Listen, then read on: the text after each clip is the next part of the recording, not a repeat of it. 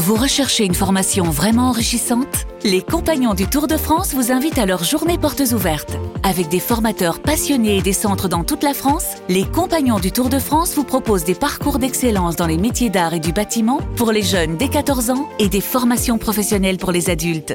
Pour connaître toutes les dates des portes ouvertes près de chez vous, rendez-vous sur compagnondutourdefrance.org. Les Compagnons du Tour de France, la transmission des savoir-faire. Vous écoutez RMC. Depuis un peu plus de deux ans, on est sur ce concept de cette cérémonie euh, inédite. Nous serons prêts. En équipe, nous travaillons très dur pour être prêts sur toutes les dimensions de l'organisation, la sécurité, les transports. On va construire une très belle fête populaire. Depuis l'origine, on sait que c'est un défi en matière de sécurité. RMC.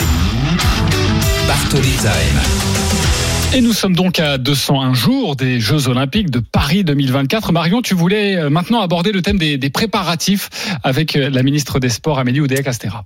Absolument. Alors Amélie, depuis quelques mois, il y a une petite musique qui monte avec surtout pas mal de polémiques. Il y a eu celle sur le prix des billets, puis la difficulté pour les obtenir. Est-ce que tu trouves qu'on est trop négatif sur les Jeux, que la presse est trop négative et que finalement le climat instauré n'est pas celui dont tu aimerais, que tu aimerais avoir avant les Jeux Olympiques Pas envie de me plaindre euh, parce que je pense que euh, le challenge, la vigilance, euh, euh, les craintes, en fait, elles nous poussent à nous dépasser. Elles nous poussent à être euh, encore plus sur la balle, à faire encore plus. Donc voilà, on, on connaît un peu ce, ce, ce, biais parfois un peu pessimiste des Français, qui sont aussi parfois un peu, voilà, un peu, un peu râleurs. Mais à travers ça, moi, je vois surtout l'envie sous-jacente qu'en fait ça se passe vraiment bien, et simplement parfois une inquiétude qu'on n'y arrive pas. Donc moi, je, je voilà, je, je l'accueille cette inquiétude. Ce que je n'aime pas, c'est quand les faits sont travestis. Euh, quand les, les, débats sont biaisés, quand on perd l'objectivité. Il y a un exemple de, Bah, de, de non, récemment mais je, je pense que sur ce sujet de la billetterie, c'est tout à fait vrai de dire que les billets les plus élevés sont très élevés, mais enfin pas, pas plus que dans les éditions des jeux précédentes. Et je voudrais surtout qu'on rappelle qu'il y a un million de billets à 24 euros, qu'il y a la moitié des billets à 50 euros et moins, et qu'on a encore des tas de places disponibles à ces prix-là aujourd'hui. Dans une dizaine de disciplines, il y a des prix qui sont accessibles, moins de 70 euros. Il y a encore en rugby, en foot, en basket notamment, des places qui sont encore disponibles à 24 euros.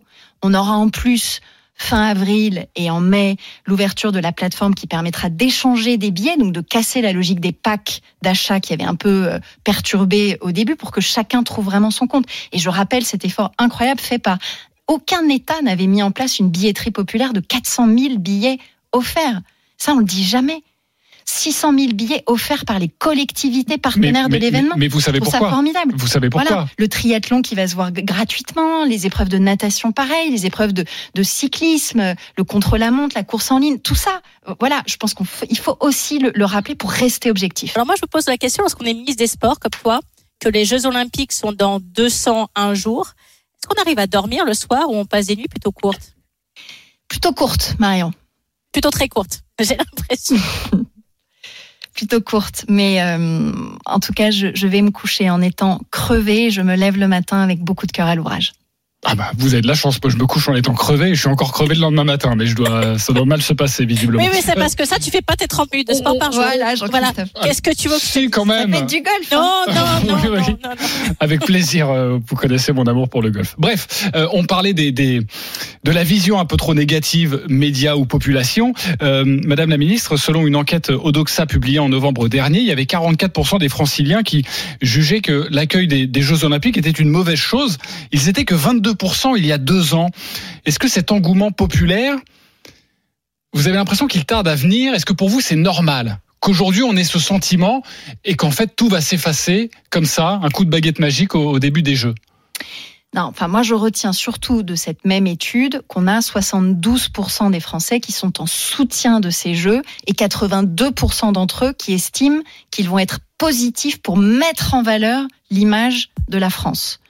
Le soutien est un petit peu moins élevé parmi les franciliens, vous avez raison, mais parce que ça correspond aussi un certain nombre d'inquiétudes légitimes sur les impacts sur le quotidien. Et c'est ce à quoi nous nous efforçons de répondre aujourd'hui avec Laurent Nunez sur tous les sujets de périmètre de circulation, périmètre de, de, de sécurité, avec Clément Beaune autour des transports en donnant bien une anticipation de quelles sont les lignes qui seront euh, les plus sollicitées, quelles sont les gares où il y aura quel type de, de, de, de temps d'attente. C'est ces éléments-là qu'on donne aux franciliens pour bien les rassurer, bien leur expliquer les tenants et les aboutissants. Et je suis sûre que tout se passera bien. On a conçu des plans de transport avec des plans B, des plans C. On a des infrastructures qui se développent avec des travaux qui sont à temps. On est dans les budgets, donc confiance. Confiance, c'est votre mot et le mot d'ordre c'est on sera prêt. Vous l'avez répété à de nombreuses reprises dans cette interview, mais également dans d'autres interviews. Pourtant, Anne Hidalgo a dit ceci dans l'émission Quotidien, c'était en novembre dernier. Anne Hidalgo, évidemment, maire de Paris. Aujourd'hui, on est quand même dans une difficulté déjà dans les transports du quotidien et on n'arrive pas à rattraper le niveau, par exemple, de ponctualité, de confort pour les Parisiennes Mais et les qu'est-ce qui Parisiens. sera pas prêt? Qu'est-ce qui sera pas prêt? Eh bien, par exemple, euh, le euh, ce qu'on est en train de faire porte maillot euh, et Hall et euh, des trains qui devaient être plus nombreux arriver à la porte maillot et Ça va être un et- bordel pas possible parce que les transports ne sont pas. en fait, en fait, il y a des endroits où les transports ne seront pas prêts parce qu'il n'y aura pas le nombre de trains et le nombre, Et la fréquence. Bon. Anne Hidalgo fait de la politique du gros rouge qui tâche ou elle a raison? Non, je me suis déjà exprimée sur ces sujets. Je, je- honnêtement, je ne veux pas faire tourner en boucle euh, cette polémique. Moi, je considère que euh, on est une équipe. On va réussir ces jeux en équipe. Je lui ai reproché d'avoir dit que nous ne serons pas prêts au futur simple, euh, alors que tout est fait et avec des milliers d'acteurs qui travaillent à la RATP, à la SNCF, dans la communauté aéroportuaire, à la région, dans les services de l'État pour faire en sorte d'être prêts. On peut pas par avance prendre le risque comme ça décourager les équipes en, en assénant euh, ce qui est des contre-vérités. Voilà, c'est pas ça, non. Dans une interview vendredi à France Info, Michael Jérémiaz, il est question là d'accessibilité aussi pour euh, les, personnes qui ont du mal à, se, déplacer ou en situation de, handicap. Michael Jérémiaz, qui est le chef de, mission de l'équipe de France pour les Jeux paralympiques, exhortait Emmanuel Macron, le président de la République, à, tenir sa promesse sur le, remboursement intégral des, des fauteuils roulants en 2024. C'était il y a quelques jours, une promesse qui, qui date du 26 avril 2023. Où en est-on aujourd'hui, Madame la Ministre? Lui disait rembourser 60 000 fauteuils, c'est une goutte d'eau dans le budget de la sécurité sociale. C'est un engagement du président de la République pris euh, à la conférence nationale du handicap et qui sera tenu. Et j'ai fait en sorte qu'il y ait une accélération des procédures qui vont nous permettre d'être à la hauteur de euh, cet engagement. Idem pour les lames de course qui vont être prises en charge au titre de la prestation de compensation du handicap. De la même manière, quand on investit des millions d'euros pour la mise en accessibilité de nos équipements sportifs. De la même façon, quand on dit qu'on va travailler avec les établissements sociaux et médico-sociaux pour qu'il y ait les 30 minutes d'activité physique quotidienne. Quand on développe nos 3000 clubs inclusifs avec Marie-Amélie Le Fur. Vous l'avez dit, vous allez le ces faire. actions que nous avons euh, définies dans un plan d'action très ambitieux pour faire bouger les lignes de la place du sport dans la vie des personnes en situation de handicap. Et oui, on le fera. Sur la cérémonie d'ouverture, Y maintenant. compris les investissements avec les agences régionales de santé à hauteur de 10 millions d'euros en faveur de ces structures aussi. Très bien. Euh, de 10 millions d'euros, oui, pardon. Oui. Sur, euh, vous vouliez dire 10 milliards? Non, 10 millions, c'est 10 bon. Sinon, ça fait un peu trop. Sur la cérémonie d'ouverture maintenant, depuis plusieurs mois, euh, vous annoncez, d'autres annoncent qu'il n'y a pas de, de plan B. Voici ce qu'a dit Emmanuel Macron il y a quelques jours dans l'émission euh, C'est à vous. Et donc tout est fait pour que ce soit prêt. En termes de sécurité, en termes d'organisation et autres. Et comme on est professionnel, comme on est professionnel, il y a évidemment des plans B, des plans C, etc. Mais est-ce que on doit tout de suite, c'est la différence entre s'organiser, prévoir, et puis tout de suite être dans le catastrophisme et en quelque sorte ne plus avoir aucune ambition, c'est de dire tout de suite on rapatrie. Non, Alors Amélie, on a l'impression que c'est devenu un gros mot, le plan B. Au contraire, pour moi, vous seriez très responsable de l'imaginer, comme l'a évoqué le président de la République. Il n'y a vraiment pas de mal à le dire.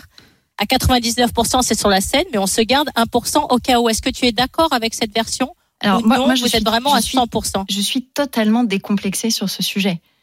Euh, depuis le départ, j'évoque un certain nombre de variables d'ajustement, tout en rappelant que cette cérémonie inédite sur la scène, elle est le cœur de notre ambition pour des jeux iconiques.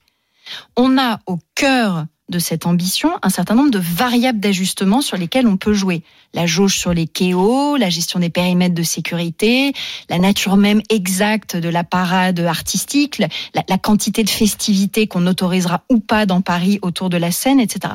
Maintenant, s'il y a un contexte sécuritaire qui se durcit dramatiquement, mais bien entendu qu'il faut une alternative, et le président de la République a raison de nous la demander, comme les Français sont en raison de l'attendre de nous. Donc là-dessus, on est parfaitement clair. Tony Estanguet, Laurent Nunes, la maire de Paris, Gérald Darmanin, on est absolument lucide et au travail sur l'ensemble de cette de ces possibilités. Mais ce plan B, évidemment, il faut être responsable et vous êtes en responsabilité. Euh, ce plan B, ce serait quoi? Ce serait dans un stade, le Stade de France? Écoutez, on aura en temps utile euh, les éléments d'information, d'annonce, de priorisation sur ces registres-là. Mais on sent que c'est compliqué de le dire. Non, non, mais simplement, il ne faut pas préempter les arbitrages. On a mis à l'étude un certain nombre d'éléments. Il faut être professionnel jusqu'au bout et pas faire des annonces à l'emporte-pièce à contre-temps. Donc chaque chose en son temps. Mais je le redis, notre cérémonie d'ouverture, le cœur du projet, c'est de la faire sur la scène, avec cette parade, 6 km de long, avec ces 10 500 athlètes olympiques, parité, hommes, femmes, de les faire défiler sur des bateaux sur la Seine. Et c'est aujourd'hui sur ce scénario-là que nous continuons de mettre le cœur de notre effort, le cœur de notre concentration. La ministre des Sports, Amélie Oudéa Castera, euh, est notre invitée exceptionnelle ce soir dans, dans Bartoli Time. Alors, Madame la ministre, nous, euh, on n'aime pas trop les surprises quand même. Dans... On imaginait que vous alliez nous révéler euh, quelque chose. Marion, je crois que tu as une question d'ailleurs sur ces préparatifs. J'ai une question effectivement. Alors, tu as parlé d'images télégéniques, Amélie. Il y en a une qui est très forte dans la cérémonie des Jeux Olympiques. C'est lorsqu'on allume la vasque par une ou un athlète en activité ou qui a pris sa retraite. Est-ce que tu sais déjà, est-ce que vous avez pris la décision de qui va allumer cette vasque? Et surtout, si tu penses que c'est moi, il faut que tu me préviennes un tout petit peu à l'avance parce qu'il faut que je m'organise niveau agenda et que je me libère. Bon, ça peut être jouable, mais il faut quand même que tu me le dises. Ben oui, il faut le dire, il faut, faut prévoir. Et oui, il faut prévoir. Est-ce que vous le savez Chaque chose en son mais temps. Que vous savez il faut des surprises. Mais, pour que ce soit grand, il faut aussi qu'il y ait des surprises. Mais, évidemment... Non, je ne répondrai pas même sous la torture à cette attendez, Attendez, la question, c'est pas de savoir est-ce que vous pouvez nous dire qui c'est? Parce que évidemment, que ça, déjà? évidemment, ça c'est. Une... Mais est-ce que vous savez déjà? Pour la vasque On va d'abord se concentrer sur une première étape qui est l'annonce dans les jours à venir d'un certain nombre de relayeurs individuel dans un premier temps. non, mais vous verrez, ce sera un casting déjà formidable. Non. Eh, si, ça. Vous avez dit pas langue de bois. Moi, je voulais juste savoir ah, si vous saviez. Si vous saviez. C'est tout. Est-ce que tu as est-ce que tu as pris ta décision? Non, mais d'abord c'est pas c'est pas une décision qui appartient à Amélie ou Bien sûr. loin de là. Et euh, voilà, non, euh, euh, voilà, non, je n'en dirai pas plus. ok. Euh, T'en dis quoi, Marion, toi? Tu, tu, tu, Toi qui connais bien Amélie Oudéa Castéra. Je que sens que Marion va cuisiner Tony Estanguet dès dimanche prochain. Est-ce que tu peux nous dire, Marion, d'après toi, c'est quoi? Est-ce que euh, Amélie Oudéa Castéra le sait déjà euh, ou la personne a déjà été prévenue? Tu, tu l'interprètes comment? Est-ce que tu peux nous déchiffrer? Alors, pour connaître très bien Amélie, elle est, c'est une personne extrêmement organisée, extrêmement consciencieuse dans son travail. Je pense qu'il y a des pistes de réflexion, mais je pense que la décision finale n'est pas totalement encore prise. Et elle a d'ailleurs raison, on est à 7 mois des Jeux Olympiques, il peut se passer encore on n'interprète pas mon sourire, s'il vous plaît. Bon, euh, si j'ai bien compris, il y a une shortlist, c'est ça? Bon, on n'en saura pas plus. Restez avec nous, Amélie Oudéa Castera. Il y a d'autres sujets à évoquer que les Jeux Olympiques et notamment les fédérations. Bernard Laporte. À tout de suite sur RMC pour un Bartoli Time exceptionnel.